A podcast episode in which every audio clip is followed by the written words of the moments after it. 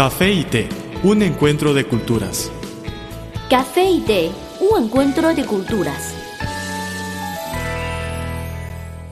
Gracias por dejarnos estar a su lado estos minutos de café y té, un encuentro de culturas.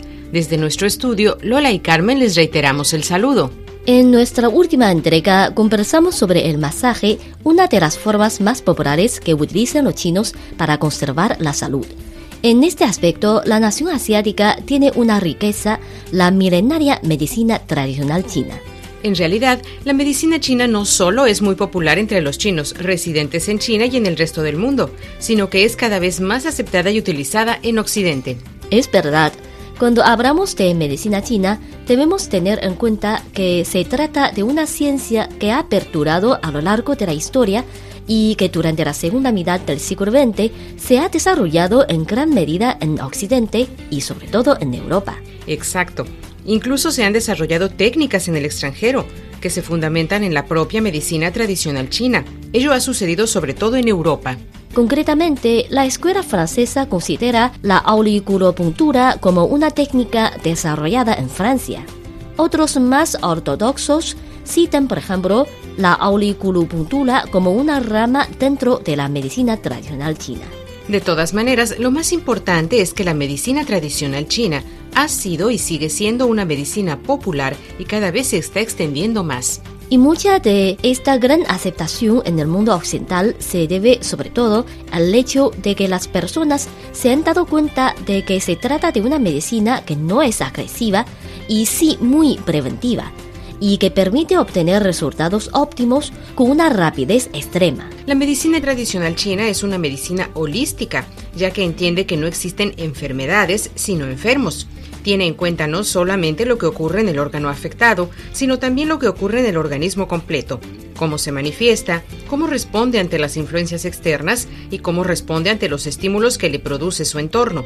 En pocas palabras, considera al organismo como un todo y no como una parte de él. Así es.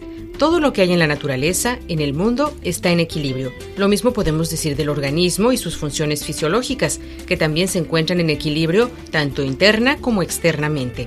Al mismo tiempo, también se encuentran en constante movimiento, de ahí que se puedan realizar esas funciones fisiológicas y surja la vida.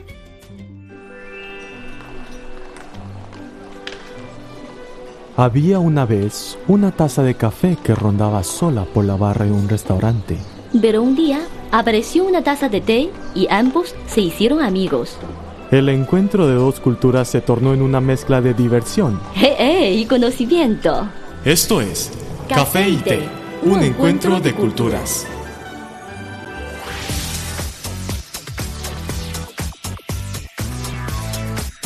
Visítenos en nuestro sitio web espanol.cri.cn.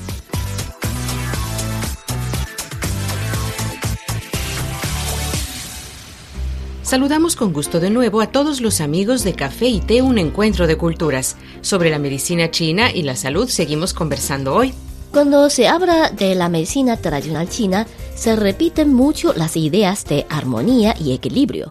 También en la naturaleza tenemos un equilibrio de energías y cuando éstas se alteran, dan lugar a esos fenómenos llamados naturales que modifican por cierto tiempo las condiciones habituales del entorno, pero que luego vuelven a la normalidad.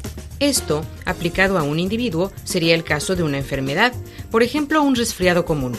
Cuando se manifiesta el cuadro sintomático, es consecuencia de esas alteraciones del equilibrio energético, que también estimulan la generación de una energía para poder vencer los agentes externos responsables de la alteración y devolver el equilibrio, la normalidad.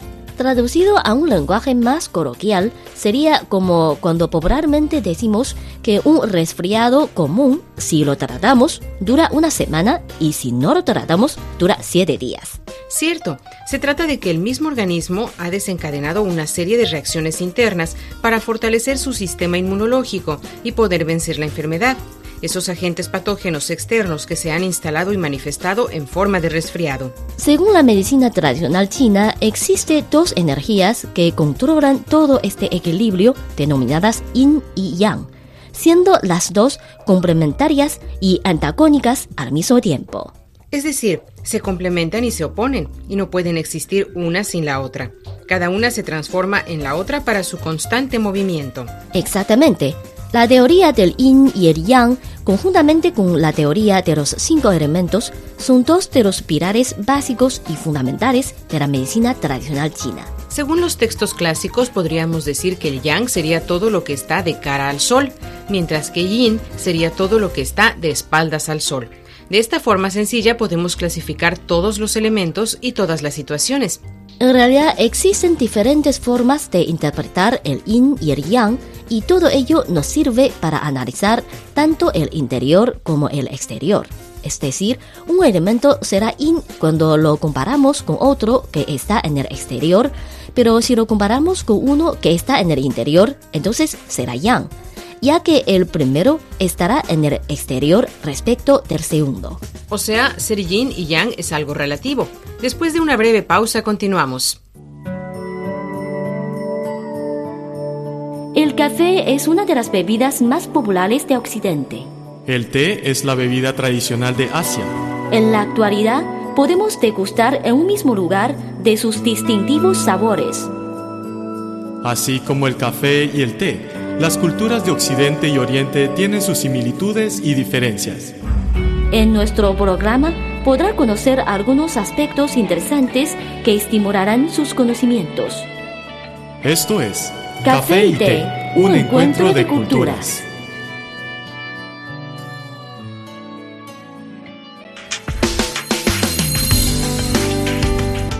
Visítenos en nuestro sitio web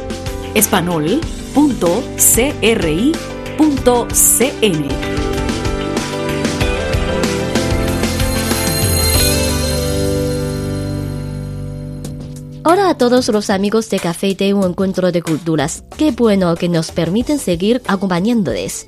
Soy Lola Lee, presentadora y productora de ese programa. Soy Carmen González y con mucho placer les reitero la bienvenida. Hoy platicamos sobre la medicina tradicional china. Ahora les presentamos otros elementos. Decíamos hace un momento que la teoría del yin y el yang, conjuntamente con la teoría de los cinco elementos, son dos de los pilares básicos y fundamentales de la medicina tradicional china. Al referirse a la teoría del yin y el yang, es importante definir como básico que el yin es frío y el yang es calor. Con ello podemos interpretar los estados patológicos como se nos van a manifestar en el organismo. De aquí también podemos determinar en qué sentido deberá ir el tratamiento a aplicar.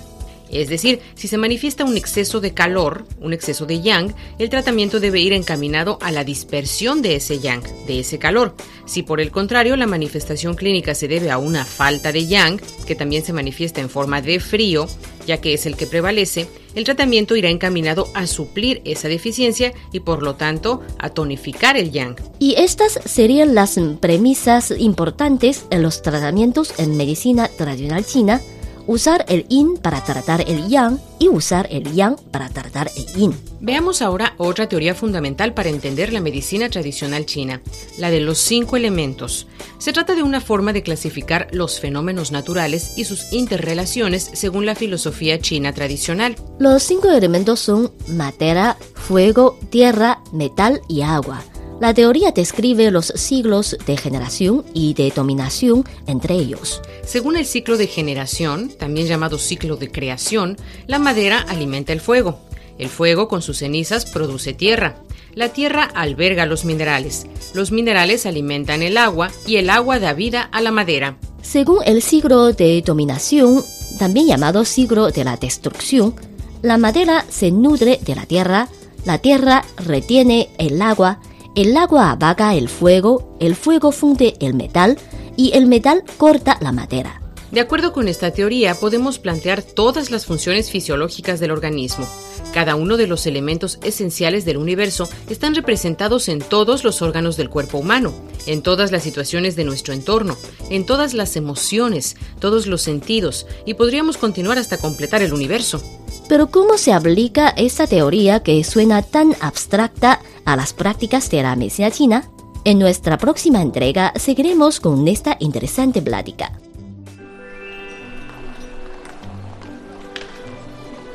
plática.。。。。。。。。。。。。。。。。。。。。。。。。。。。。。。。。。。。。。。。。。。。。。。。。。。。。。。。。。。。。。。。。。。。。。。。。。。。。。。。。。。。。。。。。。。。。。。。。。。。。。。。。。。。。。。。。。。。。。。。。。Había una vez una taza de café que rondaba sola por la barra de un restaurante. Pero un día apareció una taza de té y ambos se hicieron amigos. El encuentro de dos culturas se tornó en una mezcla de diversión. ¡Eh, eh! Y conocimiento. Esto es Café y Té, un encuentro de culturas.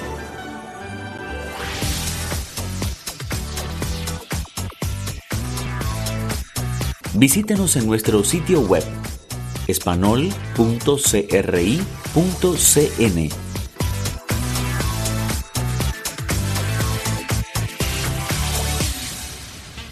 Vuelvo junto con ustedes Lola Lee y Carmen González, presentadoras de este su programa Café de Un Encuentro de Culturas. ¿Qué opinas sobre el tema que hemos abordado hoy? Si quieren compartir con nosotros sus comentarios o alguna experiencia personal, pueden enviárnoslo por email o por correo. O en las redes sociales. En Facebook nos encuentran como Radio Internacional de China y en Twitter síganos como arroba CRI Español. También esperamos que colaboren con nosotros en la sugerencia de temas de este espacio, así como en nuestra sección fija Consejos útiles para la vida cotidiana.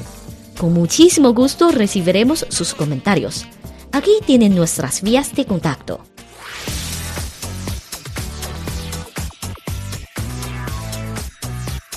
Radio Internacional de China, una ventana abierta al mundo. Nuestro correo electrónico es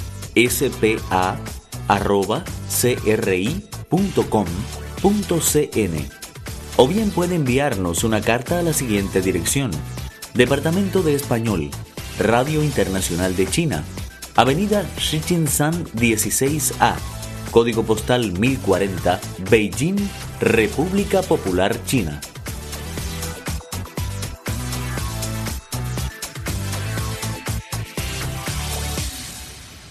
Siempre estamos a su disposición. Por favor, indiquen para café y té en el asunto de su email o en el sobre de su carta. Hasta aquí nuestro programa para hoy. Café y té, un encuentro de culturas, es un programa hecho especialmente para ustedes. Desde nuestro estudio se despiden Lola y Carmen.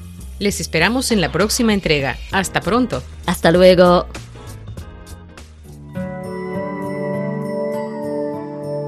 El café es una de las bebidas más populares de Occidente. El té es la bebida tradicional de Asia. En la actualidad, podemos degustar en un mismo lugar de sus distintivos sabores. Así como el café y el té, las culturas de Occidente y Oriente tienen sus similitudes y diferencias. En nuestro programa podrá conocer algunos aspectos interesantes que estimularán sus conocimientos. Esto es Café y Té, un encuentro de culturas.